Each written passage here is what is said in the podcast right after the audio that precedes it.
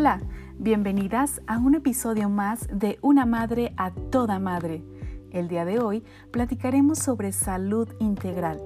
Pero antes de comenzar con nuestro tema, quiero aclarar que yo no soy una profesional de la salud. Simplemente me encargo de investigar, recopilar información, brindándoles consejos y conclusiones también basadas en mi experiencia con la finalidad de que esto les resulte útil en su día a día. ¿Comenzamos? El concepto de salud integral está conformado por cuatro áreas, la salud física, mental, emocional y espiritual. Sin embargo, el ajetreo de la vida cotidiana y los tiempos críticos que estamos atravesando actualmente nos obligan a vivir una vida desde la inconsciencia. Pero, ¿qué significa esto? Bueno, que comúnmente la gran mayoría de las personas vivimos con una mente y corazón en conflicto. Y cuando esto pasa, pues es muy probable que la salud en todas estas áreas se vuelvan incompletas o desequilibradas. Probablemente les ha sucedido a ustedes como a mí, que constantemente nos preocupamos por cuidar nuestra alimentación y hacer ejercicio, pero rara vez nos centramos en nuestra mente, en la gestión de las emociones o, más allá aún, en lo espiritual. Recuerden, salud no es solo lo que comemos, también es lo que pensamos y lo que decimos. La mente, el cuerpo y el espíritu están completamente conectados. Se ha comprobado científicamente que nuestros pensamientos están relacionados con las enfermedades. Las emociones guardadas que no se identifican y no se expresan pueden provocar una serie de trastornos en nuestra salud física y mental. A lo largo de nuestro tema veremos cómo una nos lleva a otra área de la salud, cómo es que existe esa relación innata entre ellas y por eso la importancia de mantener un balance en estas cuatro áreas de la salud. Veamos primeramente la salud física. Esta consiste en el bienestar del cuerpo y el óptimo funcionamiento del organismo. Y para lograrlo, ya sabemos la importancia de ejercitarnos y mantener una buena alimentación. Queridas mamás, sé lo difícil que puede ser esto, porque estamos atendiendo a nuestros hijos todo el tiempo y cuando por fin tenemos un momento libre, muchas veces lo único que queremos es descansar. Pero pensemos en lo mucho que nos ayudará si nos esforzamos por cumplir con las siguientes recomendaciones. Número 1. Hagamos al menos 30 minutos de ejercicio al día. Podemos comenzar con unas tres veces por semana y poco a poco ir aumentando los días hasta que sea una costumbre hacerlo diario.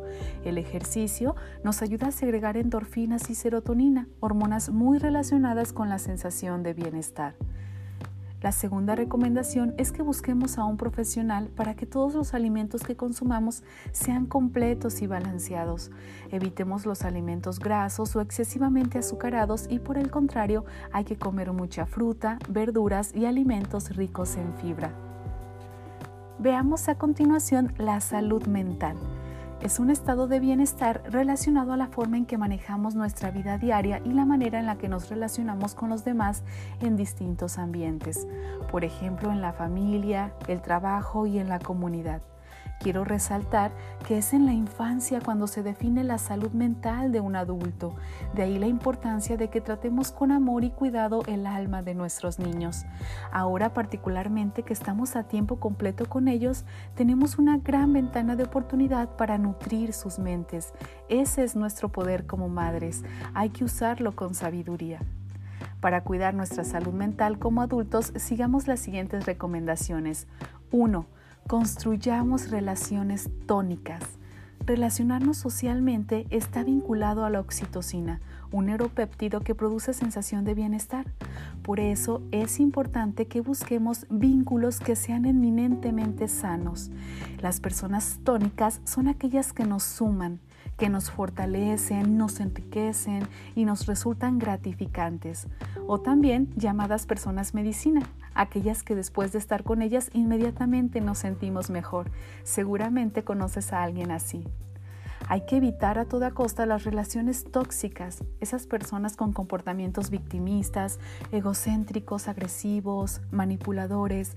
Este tipo de personas no nos traen ningún beneficio a nuestra salud mental. De hecho, la perjudican seriamente. Así que elijamos cuidadosamente nuestras relaciones personales. Esto incluye miembros de nuestra propia familia. La segunda recomendación para cuidar nuestra salud mental es que seamos siempre positivas, adoptemos una actitud constructiva en la que nos aceptemos a nosotras mismas y lo que nos rodea. Pasemos a la siguiente área, la salud emocional. Esta se deriva de la salud mental y significa que uno es consciente de sus emociones en todo momento. Una persona emocionalmente sana tiene el control de sus pensamientos, sentimientos y comportamientos. Reconocen esos sentimientos, ya sean positivos o negativos, lo expresan y lo aceptan sin remordimientos. La primera recomendación para cuidar nuestra salud emocional es no reprimir nuestras emociones. Siempre hay que darles el lugar que les corresponde. Es verdad que hay veces que traemos unos sentimientos encontrados o como decimos nosotras mismas que no ni nosotros nos aguantamos, pero es ahí precisamente donde entra nuestra inteligencia emocional. Hay veces que sentimos lo que sentimos, sí, y no lo podemos evitar, pero sí podemos saber qué tan importante es eso que sentimos, si vamos a dejar que ocupe el centro de nuestras vidas o lo podemos dejar pasar. Aplica lo mismo para nuestros hijos. Permitamos que expresen lo que sienten. Ellos necesitan guía y acompañamiento para reconocer y aceptar sus emociones. La segunda recomendación es mantener contacto con la naturaleza. El contacto con la naturaleza nos ayuda a calmar la ansiedad, es relajante y desestresante y nos permite poner en orden nuestras ideas y darle una perspectiva realista a nuestros problemas. Procuremos realizar caminatas frecuentes en entornos naturales. Por último, pero no menos importante, la salud espiritual. Es muy común que cuando escuchamos la palabra espiritual, de repente viene a nuestra mente la religión o el misticismo, pero en realidad la espiritualidad implica la reflexión de nuestras creencias.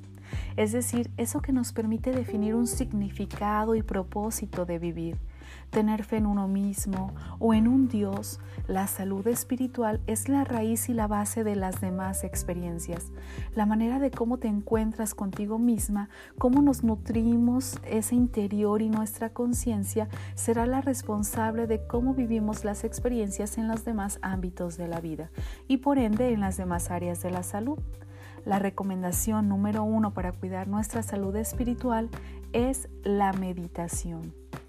Meditar es una de las prácticas de entrenamiento mental y espiritual más poderosa que existe.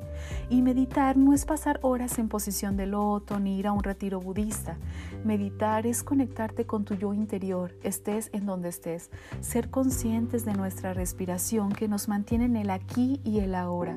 Saber que no existe ni pasado ni futuro, solo el presente. Podemos comenzar con meditar cinco minutos al día al despertar, que sea nuestra primera actividad del día. Hay muchos tipos de meditación, seguramente algunos se adapta a la personalidad y necesidad de cada una. Lo único que necesitamos es ser constantes en nuestra práctica. La segunda recomendación para cuidar nuestra salud espiritual es practicar el agradecimiento. Sí, anotemos tres cosas diario por lo que estamos agradecidas. Esto nos ayudará a valorar lo que nos rodea y ver la belleza de las cosas. Cuando nos enfocamos en agradecer conscientemente por lo que sí tenemos, todo lo demás puede llegar por añadidura. Practicando estas recomendaciones no solo nos sentiremos plenas y felices, también nuestros hijos aprenderán de nuestro ejemplo y estaremos formando adultos responsables y bondadosos. Lograr un bienestar, armonía y equilibrio en todas estas áreas de la salud integral nos dará la habilidad para funcionar de manera óptima como ser humano y tener la energía y vitalidad para ser altamente productivos y exitosos en cualquier aspecto de nuestra vida. Espero que les haya gustado el tema de hoy. Gracias por escucharme. Yo soy Miriam Mascorro. Hasta pronto.